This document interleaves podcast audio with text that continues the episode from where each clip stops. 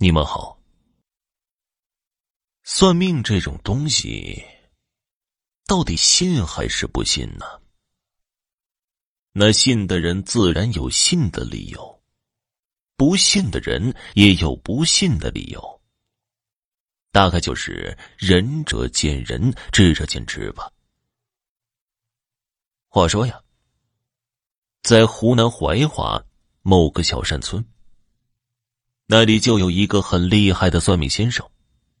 找他算命的人络绎不绝，这其中大部分都是生活不如意者，总想靠算命来改变一下自己的命运。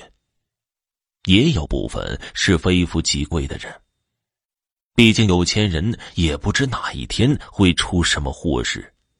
这不，大概是二零一一年临近过年的时候，在外打工的人都回家了。都跑到这位算命先生这儿来算算命，想看看来年的运势。这其中就有一个人，算命先生说着说着，到最后突然说道：“他说正月初五这天，你必须在家躲上一天，除了自己家人，不能见任何人，也不要告诉外人自己会在家里躲一天。”会有两个中年男子，而且这两个人都会提个黑色的手提袋，都是穿黑色的衣服，尽量回避一下。你们说呀，这说的神乎其神的，他真的有这么厉害吗？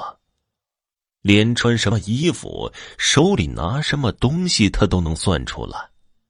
这，这也太邪乎了吧！这人寻思着，既然这样说了，那只能这么干了，躲就躲吧。可是他始终不相信，有说正月初五有人来家里拜年，哪有可能躲着的呀？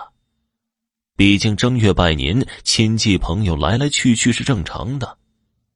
至于穿的衣服、手里拿的东西都能算到，这也太神奇了吧！转眼就到了初四的晚上了。这家人寻思着明天怎么过呢？这第一种方法，老婆和两个孩子去娘家待上一天。娘家也不远，就在隔壁村，也就是几里地。男人在家把大门紧锁，手机关上，假装家里没人。这第二种方法嘛。一家人都在家，手机也关机，在房间床上躺一天，窗门紧闭，不见任何人。如果是有人来拜年，就说我家男人去哪里哪里拜年去了，人家肯定也不会再追问了。可是，娘家初二就回去拜过年了。初五的话，你再回去还带上两个小孩子，老公不回来有点不妥吧？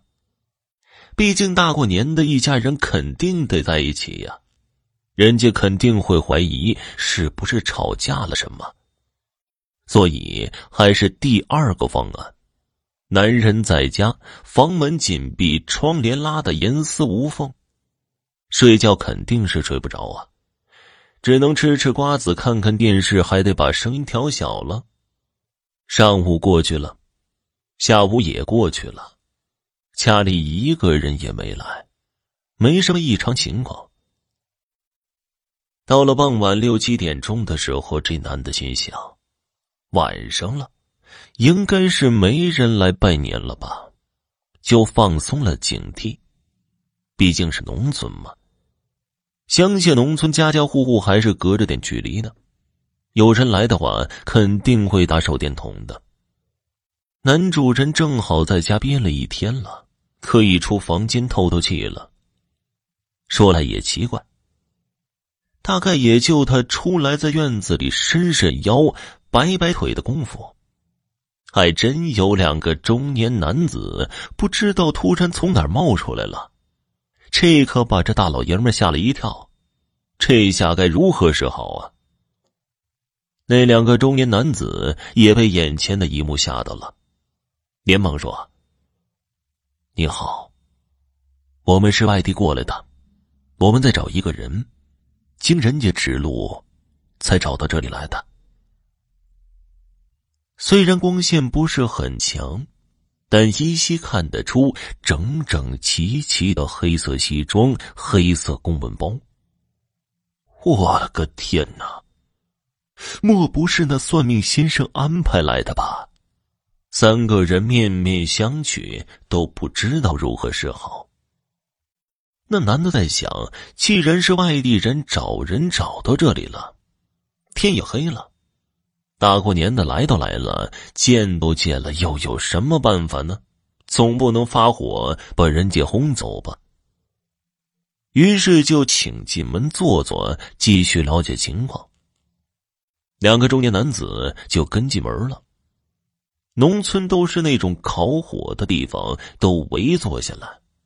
中年男子说道：“他们来自长沙。年前有一个你们这里的工人偷开了公司的一辆小轿车，电话打不通，也没和公司里的人交代什么，找不到人了。我们就按他之前入职的资料地址，慢慢的找到了村子里。”大过年的发生这样的事儿，我们也没办法。这个男主人想了想，是有个侄子在长沙工作，他们家就在不远处。但是他过年没回家呀，这家里人都没回来呀。男主人就把情况跟他们俩说了。那俩中年男子急不可耐的想要去他侄子家里看看情况。男主人公想说什么，他俩也就起身出门了。这男主人追出去，指着侄子家的位置，告诉他们怎么走。其实啊，也就是几百米的距离。两个中年男子从进门到出门不到两分钟。男主人感觉这事情太突然了。正在那儿一愣一愣的，两个孩子和老婆感觉也吓得不轻。这都什么跟什么呀？于是赶紧把大门给拴了，无人敢说话，大气都不敢出一口了。这到底是发生了什么呀？不一会儿，都各自洗澡睡觉了。第二天天一亮。男主人一个人就去侄子家看看到底是什么情况，也没见到什么人。昨天两个中年男子也不知所踪了，立刻打电话给他哥，电话无法接通；打给嫂子都是无法接通。这到底怎么回事啊？年前还通过电话的，还说回来过年一起聚聚的，只是过年这段时间太忙，没打电话。怎么突然就打不通了呢？几天之后，男主人从镇上警察那里得到消息，年前侄子一家人从长沙回老家过年出了车祸，无法联系其家属。那两个公文包男子只不过是警察同志从省城来到乡下了解情况的，只不过刚好在正月初五晚上找到男主人家里了。至于算命先生所说的是巧合还是什么，人都死了，为什么还叫人家躲着不见，我们就不得而知了。好了，今天的故事就讲完了，感谢收听。接下来我要分享给大家一段真实的灵异事件，这是一位叫做“我是可爱的一书白”网友分享给我的。下面，我就用第一人称讲述这段真实的灵异事件。我前段时间认识了一个朋友，是个小姐姐，很文静，话也不多。有一次，我们一起去参加录制一个综艺节目，录制完之后，在大巴车上休息，准备回家。因为离出发的时间还有段距离，我们四个人就闲聊。我就跟他们讲了，我今天坐地铁来参加节目的路上遇到了奇怪的事。我讲完之后，七个人都问我是真的吗？他们不相信鬼神。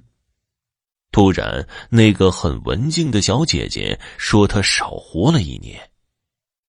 我们就问怎么回事，她就讲了，她小的时候，有一位亲戚去世了。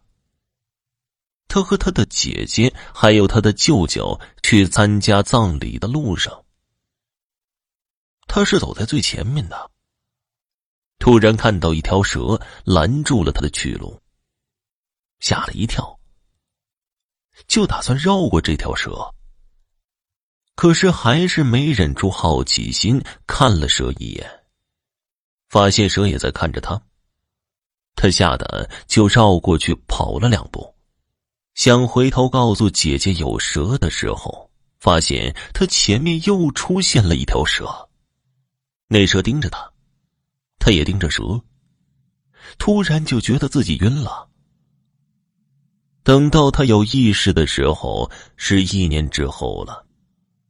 他妈妈告诉他，在这一年里，他不知道吃饭，也不知道睡觉，都是他妈妈喂他。帮他上厕所，让他躺在床上休息，也不闭眼睛，整个人就像个植物人一样。他妈妈也带他去医院看了，医生都说正常，也找了个明白人看了，也是不好。后来也问了他姐姐和舅舅，说有没有在路上看到蛇。他姐姐说没有啊。而他的舅舅也说没发现什么东西。今天的故事全部都讲完了，晚安，祝你有个好梦。